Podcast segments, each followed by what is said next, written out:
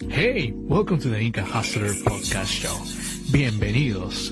It's a podcast where we talk about life, culture, religion, food, politicians, travel, and more travel. Yes, it's a bilingual channel. Sí, hablamos español. And we're gonna start in less than five seconds. So, I'll see you guys there. See you, amigos. Hello, Venice. Hola amigos. El día de hoy hablaremos de Islandia, sí, el bellísimo país de Islandia.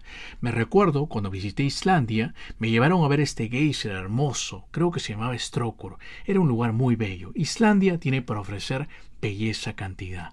Por cierto, la palabra geyser viene de Islandia, así es. Bueno, el país de los vikingos, de las bellezas naturales, pero el día de hoy les tengo un invitado especial. Es un escritor, así es. Se llama Jordi Puyola. Así es, Jordi Puyola. Ha escrito libros como por ejemplo Un barman en Reykjavik, Necesitamos un cambio y también el libro No hay tigres en Islandia. Bueno, aquí lo tengo como invitado y nos va a contar él, bajo su punto de vista como escritor, cómo es ser un escritor en Islandia, como también cómo es su vida en Islandia y también las diferencias que hay entre Islandia y España. Bueno, vamos a la bienvenida a Jordi Puyola. Bienvenido Jordi al programa, bienvenido Jordi. Hola Jordi, ¿cómo estás? Hola, muy bien, gracias. ¿Y tú?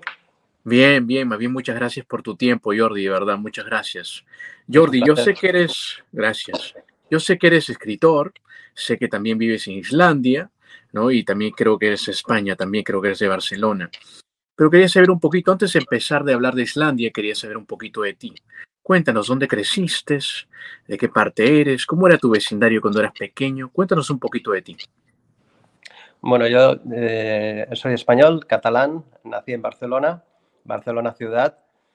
Mm, bueno, el vecindario era, pues bueno, es Barcelona, ya sabes que es una gran ciudad. Mm, buen clima, buen ambiente, fue a un buen colegio, tengo una hermana pequeña. Luego cuando me hice más mayor, pues pasé a, bueno, fui a la universidad, eh, estudié económicas, hice cinco años, hice el, el, servicio militar que era obligatorio, nueve meses, pero estaba en oficinas porque era universitario y luego estuve trabajando en el sector de la inmobiliaria en bienes raíces pues unos 17 años, una cosa así. Cuando cumplí 40 fue cuando decidí, se me cruzaron los cables y decidí dejarlo todo, mudarme a Islandia y empezar mi nueva carrera de escritor. Interesante. Entonces es catalán, como tú dices, es catalán, ¿no? Que bella tierra de paso Barcelona, la he visitado muchas veces, muy bella. Gracias. Y también este, a los 40 años decidiste por completo mudarte a Islandia, ¿no? Eh, pero ese cambio antes de ir a, Islandia, ¿no? Dejar tu patria, dejar Barcelona y todo, ¿lo pensaste muy bien antes de salir o tú dijiste, no, yo tengo de, irme? ¿Cómo fue ese cambio para salir desde tu bella tierra, desde Barcelona hasta Islandia? ¿Y por qué? La verdad es que eh, el cambio se fue gestando internamente. Yo no lo percibí. Yo estuve trabajando muchos años y estuve muy bien haciendo bastantes inversiones, disfrutando del trabajo. Comprábamos y vendíamos edificios antiguos, los dividíamos, vendíamos los que quedaban libres, negociábamos con los inquilinos, bueno, dábamos facilidades a las personas que vivían ahí pues, si se querían quedar y si no, pues vendíamos los libres. O sea que el en principio el mercado en Barcelona era divertido, se ganaba bastante dinero y eh, era también como una especie de, en la posición que yo estaba como un proceso creativo, ¿no? De trabajar con arquitectos, de trabajar con abogados, de trabajar con gente del ayuntamiento, de trabajar con, con vecinos. Era, era divertido y, bueno, la verdad es que me sentía autorrealizado. Lo que pasa es que mi hobby siempre había sido escribir, escribir novelas. He escrito muchísimas novelas, solamente se han publicado tres, pero te podría decir que tengo, yo qué sé, 17 manuscritos más que algún día lo repasaré, y no tenía tiempo de, dedicarle tiempo a mi pasión, que es esta. Mientras estaba bien en la inmobiliaria, pues bueno, estuve bien, pero algo sí que internamente iba germinando dentro de mí que yo no me daba cuenta, porque en ningún momento mm, estaba demasiado eh, centrado en mi trabajo y cuando acabé la carrera estaba también harto de estudiar y ya tenía ganas de ganar dinero y de trabajar. No tenía pensado mudarme a otro país ni ni dedicarme profesionalmente a escritor. Iba enviando manuscritos y tal, pero no, sin ningún éxito. Y entonces cuando cumplí los 40, de repente, pues, bueno, mm, lo que se dice típicamente se me cruzaron los cables es verdad. Pensé que si tienes un sueño, tienes que intentarlo cumplir porque si no toda la vida pues te arrepientes y piensas, ay, ¿por qué no lo intenté? Y si lo hubiese intentado, ¿qué, qué habría pasado? Entonces pensé que, que, bueno, que merecía la pena intentarlo. También, bueno, me acuerdo una de las cosas que más me marcó fue un vídeo de Susan Powell, que es, no sé si la conocéis, bueno, se habla de, pues bueno, de desarrollo personal, etcétera, etcétera, y, y si quieres algo, inténtalo, ¿no? Y pensé, bueno, voy a intentarlo porque de todos modos me hace falta un cambio, porque ya el mercado ya no era lo mismo. Barcelona se convirtió en una plaza muy uh, competitiva con, con, inversores israelíes, americanos, eh, australianos de todas partes. Yo ya no disfrutaba con el trabajo y noté que era el momento pues, ¿no? de, de dar un salto hacia adelante, cambiar, romper con todo. Y total, pues bueno, yo ya había hecho pues unos ahorrillos tenía un, estaba, tenía un cierto prestigio en lo que estaba haciendo, o sea que pensé que aunque dejase la posición en la que estaba, que por cierto mucha gente, los naysayers me dijeron que estaba loco, que no lo hiciese, pero yo tenía confianza en mí mismo y pensé, creo que me primero, creo que me va a salir bien. Segundo, si me sale mal, que pierdo. Nada, vuelvo atrás y si tengo que buscar trabajo, pues creo que me contratarán, a lo mejor no de directivo, pero puedo empezar otra vez desde cero y no va a pasar nada, pero al menos lo habré intentado. Mira, mira, qué, interesante, qué interesante. ¿Y por qué escogiste el país Islandia? ¿Por qué no otro país? Escogí el país de, de Islandia porque yo conocí a una chica, que ahora es mi mujer, que vino a estudiar a Barcelona y que es islandesa. Entonces, pues bueno, mm, estuvimos saliendo juntos mucho tiempo, tuvimos hijos yo nunca, me, como te decía antes, nunca me había planteado irme a Islandia.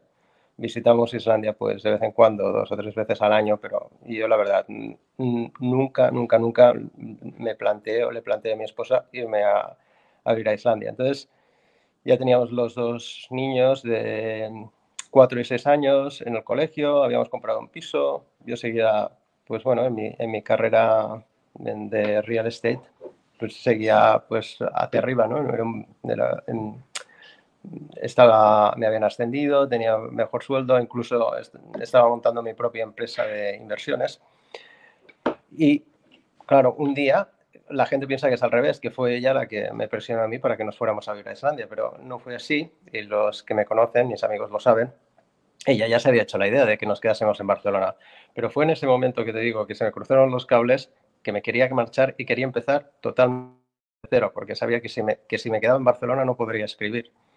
Eh, también había hablado con otro chico que es escritor y me dijo, si te quieres dedicar a escribir, tienes que dedicarte profesionalmente. Si estás haciendo un trabajo así de gran envergadura, nunca conseguirás que una editorial eh, te acepte un manuscrito. Entonces fue al revés, entonces le dije a mi esposa, digo, oye, digo, ¿qué te parece si nos vamos a a vivir a tu país, dejó el trabajo y, y, y empieza a escribir. Entonces ella se quedó súper sorprendida porque era realmente la primera vez que hablábamos de esto. Simplemente era, como te decía, probablemente durante muchos años había gestado en mi interior eh, esta intención de cambio, pero nunca se había manifestado. Entonces cuando cumplí los 40 se manifestó y lo que hice fue dar un, un año a los de mi trabajo, o sea que realmente al final me fui pues a los 41 y les di un, un, año de plazo. La gente pensaba que realmente no lo iba a cumplir, porque decían, yo no veo a Jordi en, en Islandia, porque yo era un chico muy,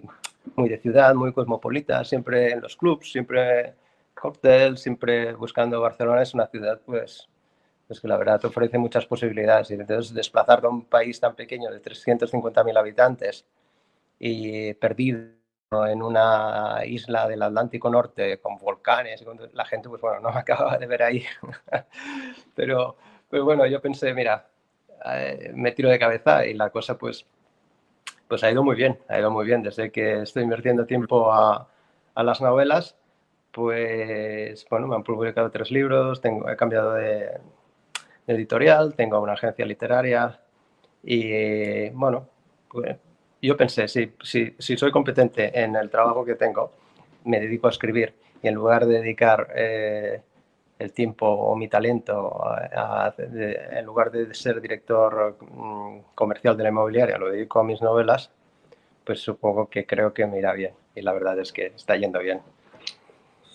Sí, sí, sí, mira cómo te animaste y a la final, contra viento y marea, a la final fuiste a, Islandia, a pesar de tal vez algunas opiniones de tus amistades que te habrán dicho, este, ¿qué haces? Mira, no arriesgues todo, de repente estuviste en esa situación, ¿correcto?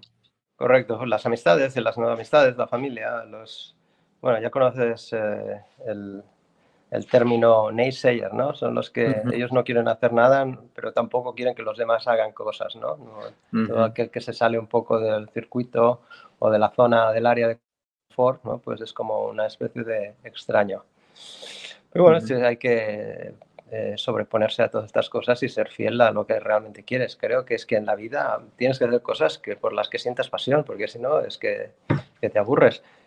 Y el tema de la pasión es importante y hay que saberlo llevar hasta los límites, es real, porque, porque en definitiva tú puedes decir que tienes pasión por algo, pero esta pasión la van a poner a prueba. La van a poner a prueba significa pues que si yo quiero ser escritor, cuando empecé aquí en Islandia, pues bueno, pues lógicamente mm, tomé algunos trabajillos, porque claro, porque tenía que vivir y aunque tenía unos ahorros, pues no se trata tampoco de tirarlo todo por la borda porque tengo una familia. Pues es como tienes que hacer algo, algunos trabajos más el tuyo y luego encima al principio pues hay muchos rechazos, ¿no? presentas un manuscrito y no gusta y tal, ¿no? Entonces te ponen un poco entre que estás acostumbrado a ser el jefe en tu oficina y luego te ponen de mozo de almacén y eres el último gato que encima no hablas el idioma del país, o sea, aunque hables inglés, aquí todos hablan islandés, pues eso es como un golpe de tu ego, ¿no? Pero también de algún modo es lo que yo quería, ¿no? Quería, quería ponerme a prueba y quería ver eh, cuál sería mi reacción, ¿no? Si pasar desde arriba abajo. Y yo creo que también en, eh, como para un escritor es forma parte del proceso de aprendizaje.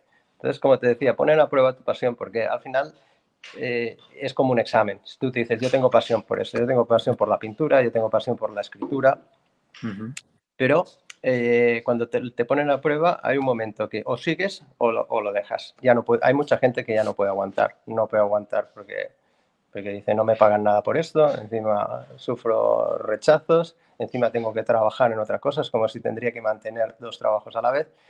Y esta pasión, pues bueno, ya se sabe, el arte al principio pierdes dinero, después eh, ganas algo de dinero y al final, pues bueno, si eres bueno, pues te puedes ganar la vida con esto. Pero eso es el, el, el, el punto 3, o sea, tienes que estar en el 1, en el 2 y por el medio tienes una familia y bueno, tienes muchas cosas ¿no? que, que mantener. Sí, muy interesante lo que dijiste, ¿no? Seguir la pasión. Muy interesante. Bueno, cuéntame, entonces cuando llegaste a Islandia, los primeros días tal vez, o los primeros meses, ¿qué te sorprendió ahí? ¿Qué, qué, ah, bueno, Barcelona es totalmente diferente, pero ¿qué te sorprendió específicamente? Habrás escuchado, claro, Islandia por tu esposa, ¿no? Pero ya cuando llegas ahí a vivir, una cosa es ir a visitar, pero una cosa vivir, ahí donde ves realmente los cambios que te impactan. Cuéntanos. Bueno, es el, por ejemplo, es el choque de culturas, es eh, el idioma, las costumbres, aunque estemos en Europa y todos seamos cristianos, mm, hay muchas cosas que son diferentes, los horarios. Mm, eh, la forma de vivir, la energía, por ejemplo, el, derroche de energía. Islandia es un país muy energético, tiene energía geotérmica, energía hidráulica y la gente aquí, pues, cuando tiene calor, en lugar de regular el termostato de la calefacción, abre las ventanas y abre las puertas. O sea que lo que está haciendo, generando es pues, que todo el calor se escapa de la casa. Esto sería impensable, por ejemplo, en España, que en invierno pues se paga una factura tremenda ¿no? de, gas y electricidad. Mm, luego el agua, muchísima agua. Y aquí pues se desperdicia agua porque la verdad es que, es que sobra. Estas son cosas que me impactaron. Otra cosa que es normal que impacte es el tema de la naturaleza. Sales de Reykjavik y es la, la solitud, es el silencio, el, realmente enfrentarte un cara a cara, un vis a vis con la naturaleza, de estar en una extensión, en una vasta extensión de terreno, al lado de unos acantilados, y lo único que se oye son los pájaros, el viento, y estás totalmente solo. Que ahora en invierno, que tenemos pocas horas de luz, en un momento dado, no es que sientas miedo, pero es como una especie de, de un aproximamiento, una aproximación, una, un respeto por la naturaleza. Es algo que sabes que aquí en Islandia, pues en invierno te pierdes en, pues bueno, en esto, en la naturaleza no hay nadie y pasas la noche ahí y al día siguiente eh, estás congelado y ya has muerto, ¿no? O sea que la naturaleza es un factor muy importante. Un factor muy importante es, también ese contraste, contraste es el, fuego de los volcanes eh, con el hielo de los glaciares. Es, bueno, muchas cosas, pues te podría relatar muchas cosas, pero yo creo que estas son las básicas de Islandia. Sí, entiendo, la bella naturaleza, ¿no? La naturaleza tan bella de Islandia, definitivamente. Y como tú dices, una vez que sales de la capital, ¿no? De Islandia, sales y te enfrentas a la naturaleza prácticamente, ¿no? Estás, te sientes también un poco, digamos, cuando sales, ¿no? Me imagino que cuando sales de ahí, de la ciudad, que también es pequeña, y sales, ves también la naturaleza en su abundancia, en su esplendor, digamos, ¿no? Y sí, debe ser muy bello también. Y dime, ya viviendo ahí, me imagino que ya tienes un, te fuiste ahí el año 2013, si no me equivoco, ¿no? Y ya estás, bueno, buen tiempo en, Islandia, definitivamente. Y es cara la vida ahí en Islandia. Cuéntanos un poquito, ¿la economía es, es cara ahí la, vida en Islandia, como se dice? O? Es, muy, es muy caro. Lo único que es barato es la energía, o sea, la calefacción y el agua es, es barata.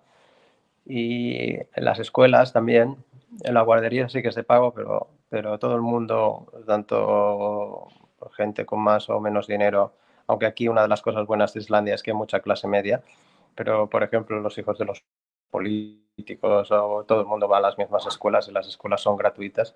Aparte de esto, todo es súper caro. Nosotros, pues claro, tenemos un, sueldo más alto que yo que sé, que los españoles, por ejemplo, pero, pero igualmente para nosotros es caro. Eh, aquí se va, no se va tanto a los restaurantes, o, se hacen más fiestas en casa, se celebran pues más eh, eh, reuniones en las casas, porque la verdad es que todo es, es, es altito de precio. Las casas, o sea, el, el sector inmobiliario está intocable, los coches, Islandia también es un país que vive principalmente del turismo, del turismo de la pesca, pero del turismo.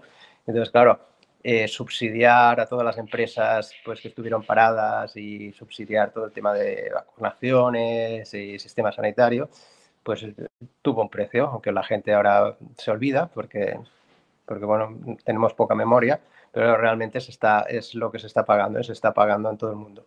Y en Islandia, que es un país pequeño y tiene un banco central islandés, no es como la Reserva Federal o como la Unión Europea, como el Banco Europeo, pues claro, es más, es más sensible a, todos los cambios de la, de, la economía y la moneda también es más volátil y es más vulnerable. Entonces aquí lo que se ha hecho es subir el tipo de interés para bajar la inflación y que la gente consuma menos. O que ahora están las cosas bastante caras. Sí, sí, me imagino, claro, como tú dices, ¿no? Este no tiene algo, eh, no tiene un banco central, un, banco federal, discúlpame. Entonces, claro, es un país que eh, va a subir y bajar, no tiene la volatilidad, por supuesto, está muy volátil, creo que yo sepa. Sí, sí, sí. Eh, dime, entonces también es un país seguro, escuchado. Es un país muy seguro, tú puedes dejar tus cosas ahí, especialmente a las afueras de la ciudad es mucho más seguro. ¿No? Es un país muy seguro, me ha contado. ¿Es cierto eso?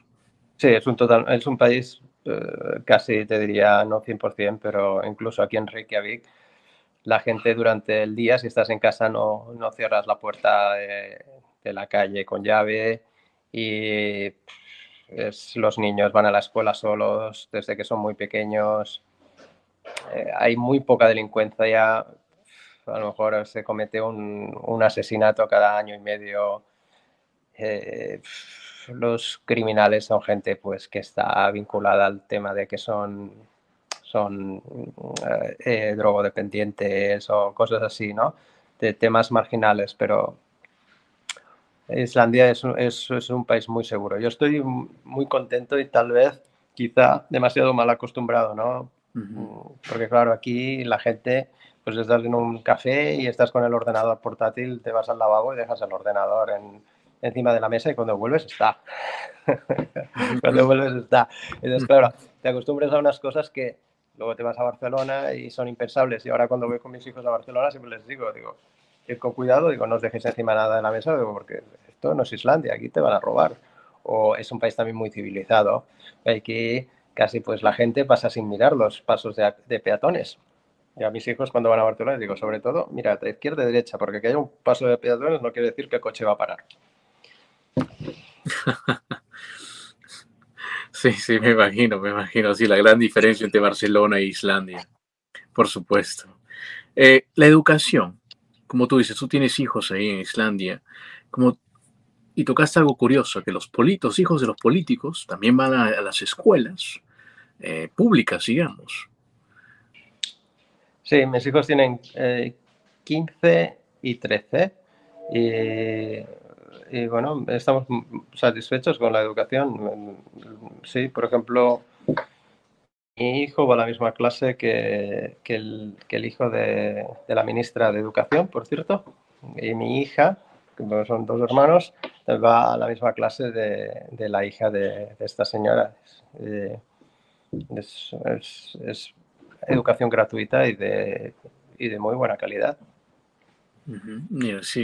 También pagamos muchos impuestos, también esto te lo tengo que decir, porque, por ejemplo, hay otros países como en España que también se pagan muchos impuestos y luego no tienes una educación de calidad, pero claro, bueno, esto también es una cuestión de entre cuánto se tiene que repartir ese presupuesto. Aquí, claro, somos tan pocos que es un, es un privilegio. Claro, sí, este, los impuestos, claro, recompensan con la buena educación en Islandia. Y es raro como se es, por ejemplo, en, otros países, ¿no? Es raro que vayas a la escuela con la hija de la ministra, al menos que vayas a un, colegio privado, ¿no? Es muy, muy diferente, muy diferente definitivamente Islandia. Sí, y luego es el tema de, una cosa que también es muy curiosa es que aquí, y que enlaza con el tema que me preguntabas de la seguridad, aquí los políticos no llevan guardaespaldas y, los, y la gente se tutea. Esto es como un pueblo. O sea, tú, por ejemplo, si ves a a Catherine Jacobsdotter, que es la primera ministra, y te la encuentras por la calle o en el IKEA comprando una bajera, va sin, va sin guardaespaldas y la gente cuando la saluda le dice, hola Catherine. Oh, wow. Es cierto, ¿eh? Hasta la política no tiene, este, no tiene guardaespaldas, imagínate. No, no, no, nadie. Mira, qué interesante. También porque es una, bueno, es un país también con una población de menos de menos 350 mil personas la última vez que vi, si no me equivoco, 350 mil a 370 mil, ¿cierto? Sí. Entonces, este es un país también, este, eh, digamos, con una población pequeña, ¿no? Este, pero también, es, eh, también como tú dices, es un país muy civilizado. También, aparte, es una población pequeña, es un país muy civilizado. Es muy, muy, muy interesante lo que dices. ¿Y cómo tú describirías, por ejemplo, a los, a los islandeses? ¿Cómo son los islandeses, si te pregunto? ¿Cómo lo describirías tú? Bueno, son, son nórdicos. Lo que pasa es que algunos eh, dicen que son los, los nórdicos pues que se parecen más a, a, los sureños, ¿no? Son los sureños del norte. En principio son reservados, son muy de, de estar en casa y de, de la familia y los amigos cercanos, ¿no? En principio es reservado, pero una vez que pues que te relacionas con ellos y entras dentro del círculo, pues son buena gente, son buena gente. Y yo creo que casi que prefiero esto, porque nosotros los catalanes dentro del territorio español también tenemos fama de trabajadores, reservados, ¿no? De, que se puede confundir un poco con ser mm, reservados con, con no querer relacionarse. Yo creo que no tiene nada que ver con esto, es simplemente que la gente tal vez no, bueno, no es tan efusiva o no tan con gente que, pues, en el primer contacto, ¿no? Es, pero luego una vez que los conoces, pues son, son buena gente y, si tienes un amigo, pues es, es, de fiar. Yo me, yo me encuentro integrado y me encuentro satisfecho y, y, muy bien. Y en general te diría que los islandeses son buena gente. Sí, son reservados, como tú dices, ¿no? Pero son muy este, eh, buena gente, como tú dices, ¿no? Y también serán muy respetuosos y muy civilizados. Sí. Sí, definitivamente.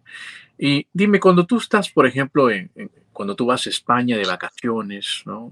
Eh, y regresas a, Islandia, eh, ¿qué cositas, digamos, de España extrañas en Islandia? Cuéntanos. Eh, lo que más extraño es, por ejemplo, caminar por la ciudad. A mí siempre, como te decía, yo era muy cosmopolita y me gustaba, pues, descubrir nuevos restaurantes, nuevos clubs, ir, pues, a museos, exposiciones de arte, eh, caminar mucho por, por, la parte antigua de la ciudad, por el Born, que era o es mi, que es el barrio antiguo de Barcelona, es una de mis zonas favoritas. Y aquí en Islandia no se camina nada, apenas nada, incluso dentro de la ciudad, pero aquí todo el mundo va en coche por es lógico, es por el tiempo, ¿no? Y luego pues porque el centro de Reykjavik realmente es muy pequeño, te lo recorres enseguida. Pero el, el, el, el hecho de, de, poder, de perderte en la ciudad y de, y de tener siempre la opción de descubrir sitios nuevos. Yo leía la prensa o los magazines especializados y bueno, pues ahora eh, hay una coctelería nueva o hay un... Por eso te digo que a todo el mundo le impactó bastante cuando yo tomé la decisión de, de romper con todo y, marcharme a Islandia. La gente me decía, bueno, pues que cuando vayas a Islandia te vas a aburrir porque es que allí no hay nada eh, comparado con Barcelona. O sea que, pero yo soy mira, a veces necesitas dar el salto. Yo creo que yo no me había, no me había dado cuenta o no me había dado realmente cuenta de lo, de, lo intensamente que necesitaba este cambio, porque cuando lo realicé ya directamente me encontré bien. No necesité apenas un periodo de adaptación. Me adapté y mm, al tiempo también, o sea, al frío, a la nieve, a la oscuridad, ningún problema. Yo tenía un BMW cuando vivía en Barcelona me lo vendí y ahora mi medio de transporte es una bicicleta. Tenemos un coche, pero lo lleva mi esposa y yo voy siempre en bicicleta, en invierno, en verano, todo el año. Wow, qué tal cambio, ¿no? Un hombre cosmopolita, ahora vivir en Islandia, definitivamente. Estoy seguro que al comienzo habrá sido. Eh, ¿Fue fácil al comienzo, como tú dices? O fue fácil, fue fácil. Hmm. Me encantó. Ya desde el principio eh, hubo sintonía. Era me gustó y todo lo he encontrado positivo y, las pequeñas trabas con las que me he encontrado las, las he considerado parte de mi aprendizaje. Claro, sí, se vuelven parte de aprendizaje, sí me imagino totalmente. Dime, entonces en Islandia, eh, como tú dices, tú escribiste que son muy reservados, ¿no? En Islandia. Pero también me imagino que eh, en Islandia eh, la gente de ahí, ya cuando sabes el lenguaje, ¿no? cuando ya se puede comunicar, porque una cosa es saber inglés, ¿no? es un idioma alternativo, pero no es el idioma local. Y una vez, como tú dices, te sientes integrado, tú mismo lo dijiste. Entonces, eh, si una persona, por ejemplo, va a Islandia y no habla, digamos, solamente habla inglés, no, no habla islandés, porque de paso es un poco pienso, difícil aprenderlo, al menos que vives en el país, al menos que tengas práctica. ¿no? Eh, el idioma de, Islandia y el, integrarse definitivamente, el idioma ayuda demasiado. Dime, y como una persona que viaja, ah, que está yendo ella, como te dije, una persona que solamente sabe inglés, eh, ¿qué diferencias tú ves a una persona que solamente vive ahí? Porque habrá muchas, pienso yo, Habrá muchas personas que solamente hablan inglés y viven en Islandia. ¿Y qué diferencias ves que el idioma te ayuda a integrarte? Cuéntanos. Bueno, creo que es lógico que el idioma sea la llave de la integración. Mm, yo lo entiendo perfectamente porque soy catalán y somos bilingües y hablamos catalán y hablamos también eh, castellano. Entonces, si, si, viene alguien y no habla catalán, pues eh, cambiamos inmediatamente y hablamos en castellano. Lo que pasa es que entre nosotros siempre hablamos catalán. Y a los islandeses les sucede lo mismo. Tú vas a, una empresa todos son islandeses y hablan islandés. Entonces, en el momento que llegas tú, pues tienen que cambiar, pues de alguna manera, pues de una forma educada, pues para adaptarse a ti y poderse comunicar contigo. pero claro, te, te pierdes te pierdes la, te pierdes la mayor parte de el condimento, la salsa de, de lo que se está cocinando, porque todas las bromas, todos los, bueno, como te lo diría, es, es, algo, es algo que va ligado a la cultura. Ellos, pues su idioma es el islandés, y entonces todo lo pueden, pueden adaptarse a ti. En, en, un momento determinado pueden cambiar el chip y hablar contigo en inglés, pero enseguida que tú desapareces, ellos vuelven otra vez a hablar en islandés, ¿no? Es como una marea que llega y lo vuelvo a cubrir todo. Entonces, creo que es, es muy importante. Yo, estoy, yo llevo casi 10 años aquí y la verdad no lo domino perfectamente, pero bueno, he hecho varios cursos, he estudiado cuando empecé, eh, cuando me mudé a Islandia, el primer año no trabajé y fui a la universidad a aprender islandés. Pero bueno, como tú decías, es un idioma difícil y, y bueno, ya estoy en, estoy en ello porque soy consciente de que si quiero integrarme 100%, necesito aprenderlo. Es muy cierto. Una pregunta, ¿en qué idioma tú le hablas a tus hijos? En catalán. En catalán, en catalán. ¿Y la mamá la hablará en islandés? Islandés. Y entre nosotros hablamos en castellano, en español. Ok, entre todos ustedes hablan en español. Sí, es muy, muy, este, muy curioso. Siempre tengo la curiosidad de cuando tienes hijos en otro lugar, le hablas en otro idioma o en el, idioma tuyo natal, ¿no? Para que también no pierdan eso. ¿Y tus hijos hablan, eh, digamos, se pueden comunicar bien en español? ¿Entenderían una conversación? Sí, sí. Ellos cuando vivían en España hablaban mejor el, primero el catalán, luego el, español y luego el islandés un poco, pero mi esposa les hablaba en islandés y le respondían en catalán. Y ahora, como se mudaron cuando tenían estos tres y cinco años, ahora hablan mucho mejor el, el islandés, hablan muy bien el inglés también y, también hablan, pueden mantener una conversación en catalán y en castellano, pero no al mismo nivel que, por ejemplo, en islandés. Sí, sí, me tengo esa curiosidad, porque este, sí, los hijos especialmente, eh, definitivamente, sí, si están en Islandia, hablarán un buen inglés, porque en Islandia cambian de idioma como cada, cada momento, ¿no? Entre inglés y nuevo. Y también algunas clases se la editarán en inglés, que yo sepa también, ¿cierto? También, también. Lo que pasa es que, que, en los países nórdicos se habla, se habla muy bien el inglés porque mm. con sus idiomas eh, nativos pues no van a ninguna parte y si realmente pues sobre todo los chavales no tienes interés en conocer cosas nuevas pues enseguida todo, la puerta a todo pues es internet y, y, todas las materias no están en islandés pues entonces tienen que eres como una esponja que quiere como, como necesitas aprender cosas, necesitas el instrumento del inglés, pues entonces automáticamente lo aprendes sin darte cuenta. muy cierto, muy cierto. Mira, Jordi, yo sé que solamente tenemos una horita, pero he creado un cuestionario en el cual este cuestionario tiene 10 preguntas. En las 10 preguntas, este, yo y unos psicólogos hemos hecho esas preguntas para conocer más a mis invitados. ¿Estás lista para las 10 preguntas? Sí. Ok, bueno, perfecto. Vamos con la primera pregunta para ti. ¿Cuál es tu pizza favorita? Mi pizza favorita es la que lleva em, queso azul, queso gorgonzola y salami. Muy buen gusto, muy buen gusto. Gracias. ¿Cuál es tu película o serie favorita? Si tienes una o dos, está bien. ¿Sabes esta, esta serie de Netflix que él es un. que empieza. que es un. un señor mayor que le dicen que tiene cáncer y empieza a fabricar. empieza a fabricar drogas. Eh, ¿Cómo se llama la serie? Gunny, ¿cómo se llama la serie de Netflix que veíamos? ¿Te acuerdas?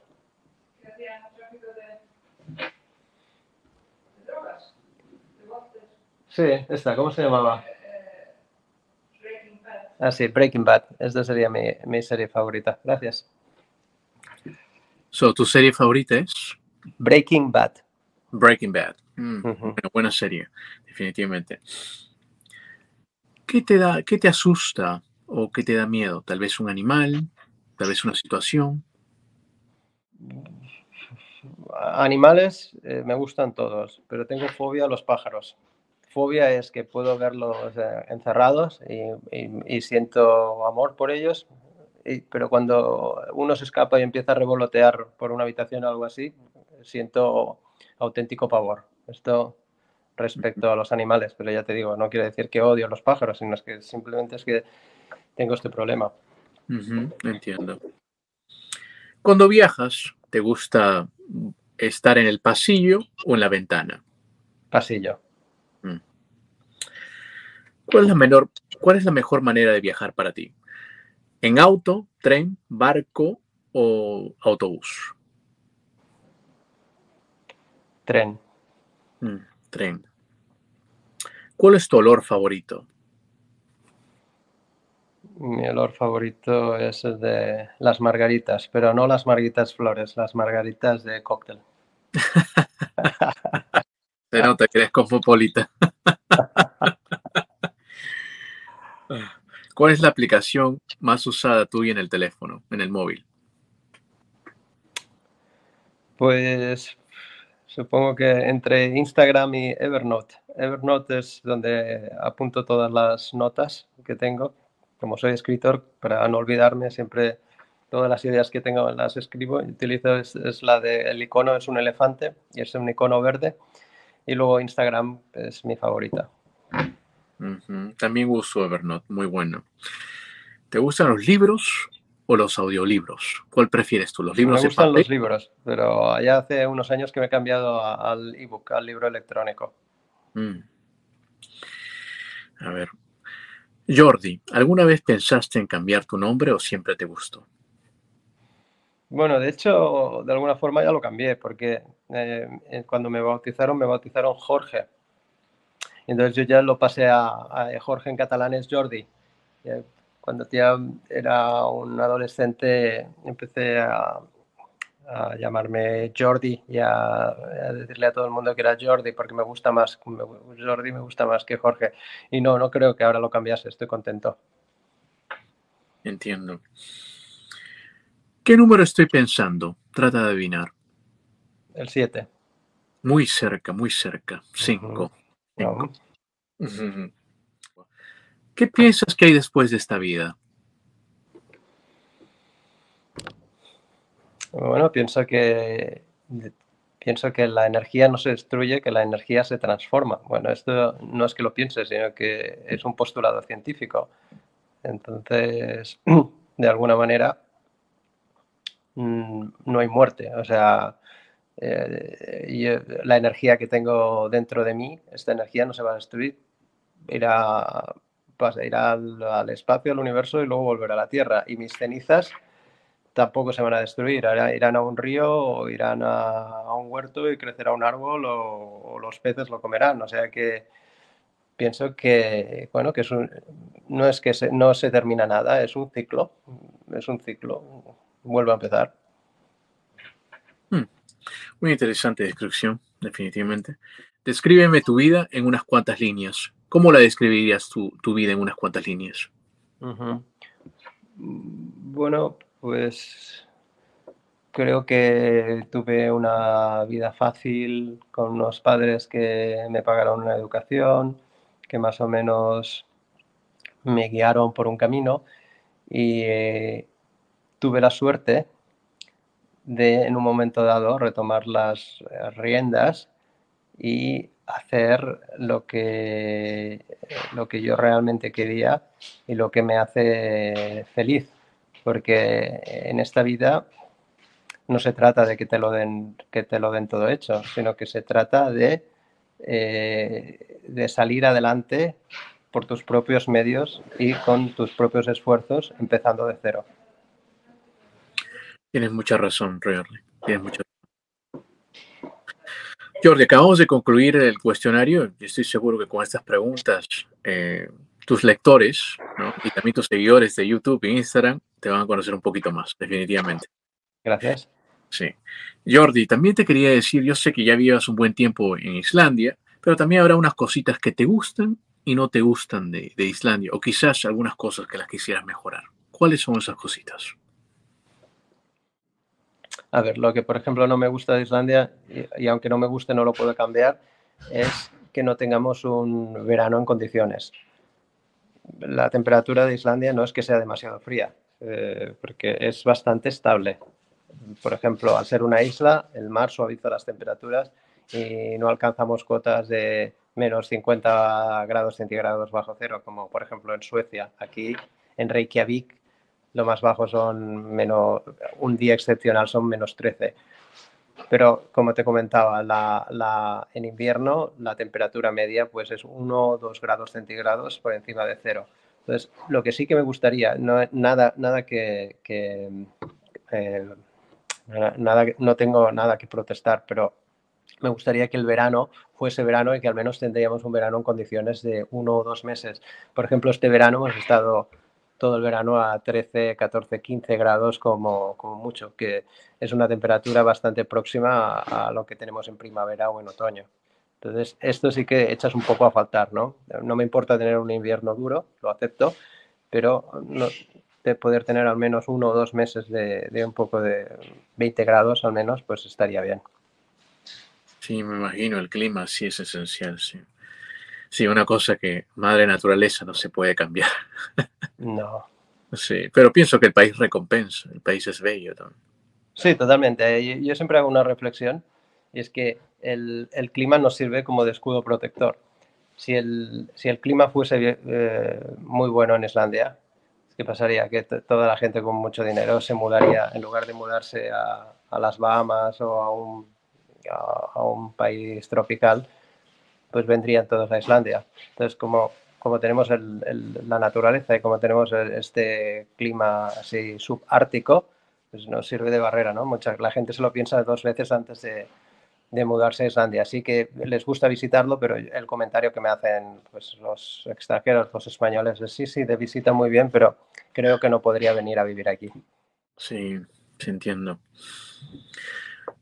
Jordi, este, yo sé que eres escritor, eh, has escrito ya tres libros publicados y tienes, y como tú dices, has escrito innumerables de libros antes, ¿no? Pero siempre te, siempre te, gustó la, eh, siempre te, gustó escribir. Me imagino desde, desde España ya tenías esa, esa espinita de, ser escritor, ¿cierto? La pulsión de ser escritor la he tenido siempre y, escribía y leía mucho y ahora pues todavía más. Sí, sí, sí. Eh, ¿Qué tan difícil, o tal vez eh, no es tan difícil, ser escritor en Islandia? Eh, aquí, es más fácil, es más fácil porque hay más ambiente cultural, literario, se tiene mucho respeto por los escritores, se lee mucho. Ahora en, en Navidad, en Nochebuena, es costumbre regalar un libro. Casi todo el mundo, uno de los regalos que recibe es un libro. Hay ayudas también de, por parte del gobierno. Es, eh, es un país ideal para cualquier tipo de, artista, digamos, escritor o, cualquier otro tipo de, arte.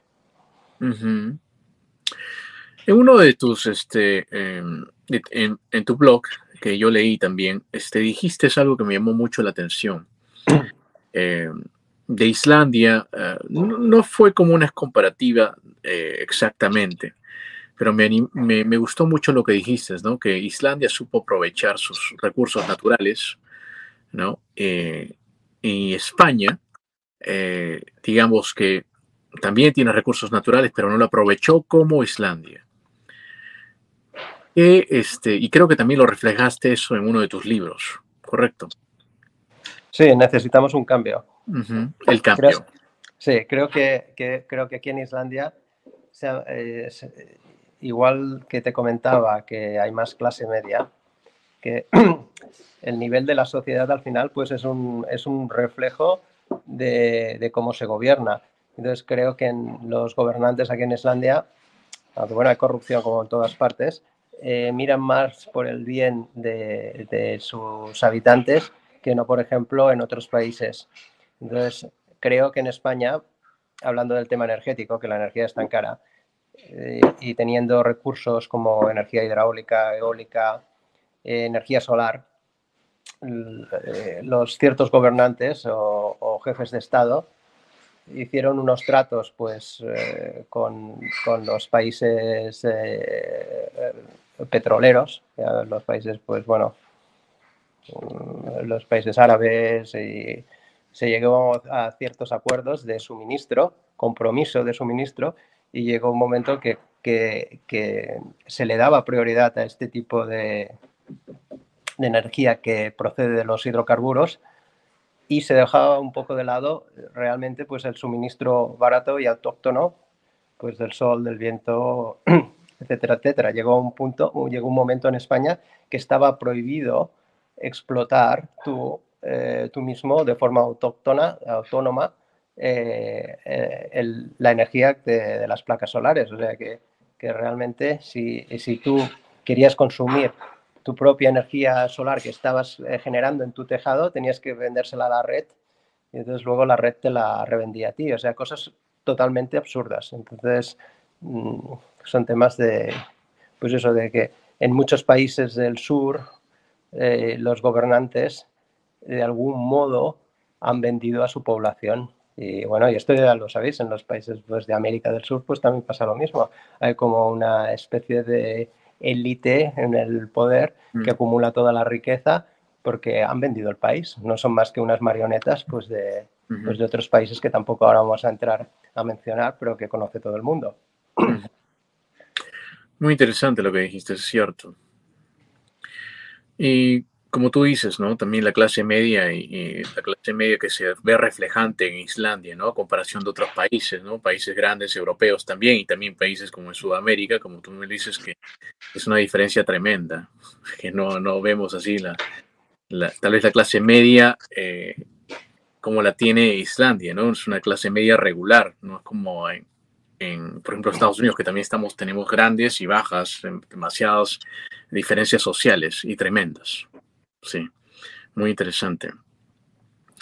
Eh, Jordi, yo sé que también, este, bueno, también tienes tres libros. Eh, yo sé que publicaste un libro, el último, el 2022. No hay tigres en Islandia. El libro que me llamó mucho la atención. No hay tigres en Islandia. Eh, ¿Por qué llamaste el libro No hay tigres en Islandia? Cuéntanos. No hay tigres en Islandia es porque el protagonista, que es un hacker, eh, es un pirata informático, se apoda el tigre solitario. Y su ilusión es ir a Islandia. Pero él, durante, bueno, en lo que transcurre el libro, en la descripción, pues está, luchando por ir a, Islandia, le gustaría ir a Islandia, ¿no? Y hasta el final no se sabe si, si, si, al final lo consigue o no lo consigue. por eso el tigre se refiere al hacker, que es el protagonista del libro. Muy peculiar el, el, nombre, definitivamente me llamó la atención. Gracias. sí, sí, sí, muy peculiar el nombre. Bueno, Jordi, cuéntanos, ¿dónde estás? ¿En qué parte? ¿Dónde estás en las redes sociales? Cuéntanos, ¿estás en Instagram, Facebook? ¿Dónde estás? Cuéntanos para que te sigan. Pues estoy en Instagram, que es eh, mi nombre, Jordi Pujola. Estoy en, bueno, tengo un blog, un blog sobre Islandia, en el que también me podéis preguntar cosas sobre Islandia, que se llama escritorislandia.com. Y bueno, también en Facebook y en Twitter, si tecleáis Jordi Pujola, pues me encontraréis ahí. Perfecto, entonces vamos a poner ahí las redes sociales para que te puedan seguir la gente. Gracias. Jordi, antes de irnos, yo sé que eh, lo dejaste todo, eh, bueno, en España, ¿no? Este, pero habrá muchas personas eh, que también se quieren animar a hacer lo que tú hiciste, quizás a seguir su pasión, pero todavía que tienen ahí un poquito, tú sabes, de, que lo piensan y lo siguen pensando, dicen, y si me voy y me sale mal, y, si me voy y pasa esto, ¿me entiendes? Hay unas personas que también lo piensan uno o dos veces, porque hacer un cambio no es fácil hacer un cambio especialmente de vida eh, y encima que tienes familia, es un poco difícil. Cuéntanos, ¿qué tú le podrías recomendar a esas personas que quieren cambiar? ¿Qué tú les dirías? Lo, primero de todo es que eh, ser idealista mm, no significa que no seas, eh, que, no, que no tomes una, una decisión meditada. Y creo que es contraproducente marcharte a otro país y hacer un cambio de vida si realmente no hay una planificación detrás de, todo este proceso. En primer lugar, tienes que estudiar a qué país te vas a marchar, qué idiomas está hablando. Eh, si, por ejemplo, pues bueno, sabes que el idioma oficial es el islandés, pero que hay como un idioma cooficial que es el inglés, pues al menos tienes que, que saber inglés.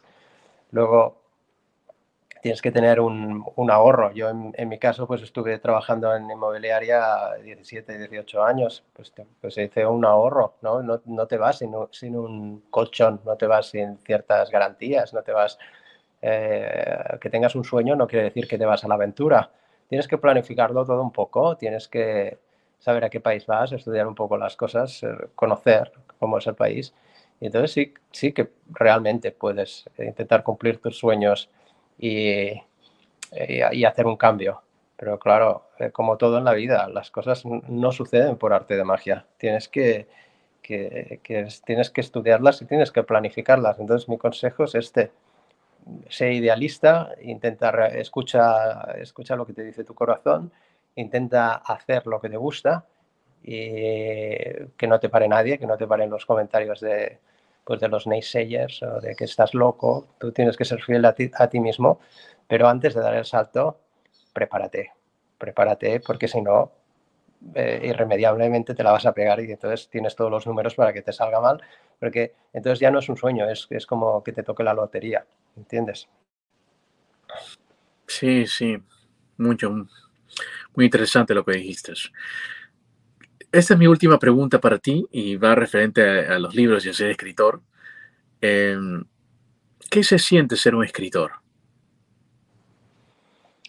Ser un escritor mm, es, es, una maravilla, siempre había sido mi sueño. Ser escritor ya no es solamente escribir novelas y ver que, pues bueno, entrar en, los, las librerías y ver que tus libros están ahí, que hace mucha ilusión y de que, y de que cuando tú eres tú estás pensando en otra cosa, hay alguien que está pensando en ti o está pensando en, lo que tú has escrito porque está leyendo tu libro. Pero es, es algo que todavía trasciende más, es, es el hecho de, de, vivir como un escritor. O sea, creo que hay algo especial de los escritores.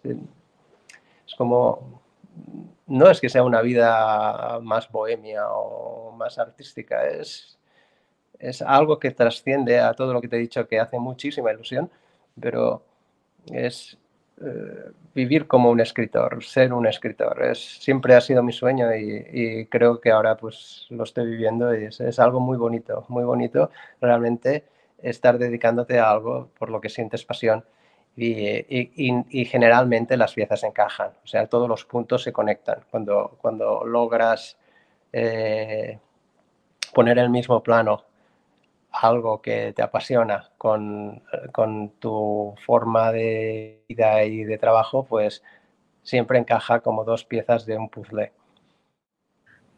muchas gracias, más bien, este Jordi, ¿verdad? Me ha encantado conversar contigo. Muchas gracias. Igualmente, igualmente gracias. Gracias. ¿Algo más que nos quieras decir antes para irnos? No, nada, que eh, lo que más le gusta a un escritor es que compre sus libros. O sea que si os animáis, podéis leer cualquiera de mis tres novelas y la última la podéis encontrar también en, los Estados Unidos y bueno, si simplemente hacéis una búsqueda por internet, no hay, no hay tigres en Islandia, que es la última, o el barman de Reykjavik, o necesitamos un cambio de Jordi Pujola, lo encontraréis y me haréis feliz si compráis alguna de mis novelas. Por supuesto, por supuesto, también tus novelas estarán ahí para mostrarlas. Muchas gracias, Jordi. Gracias. Bueno, gracias a ti. Amigos, si les gustó esta entrevista, no se olviden de compartirla y nos vemos en la próxima. Inca Hustler is out.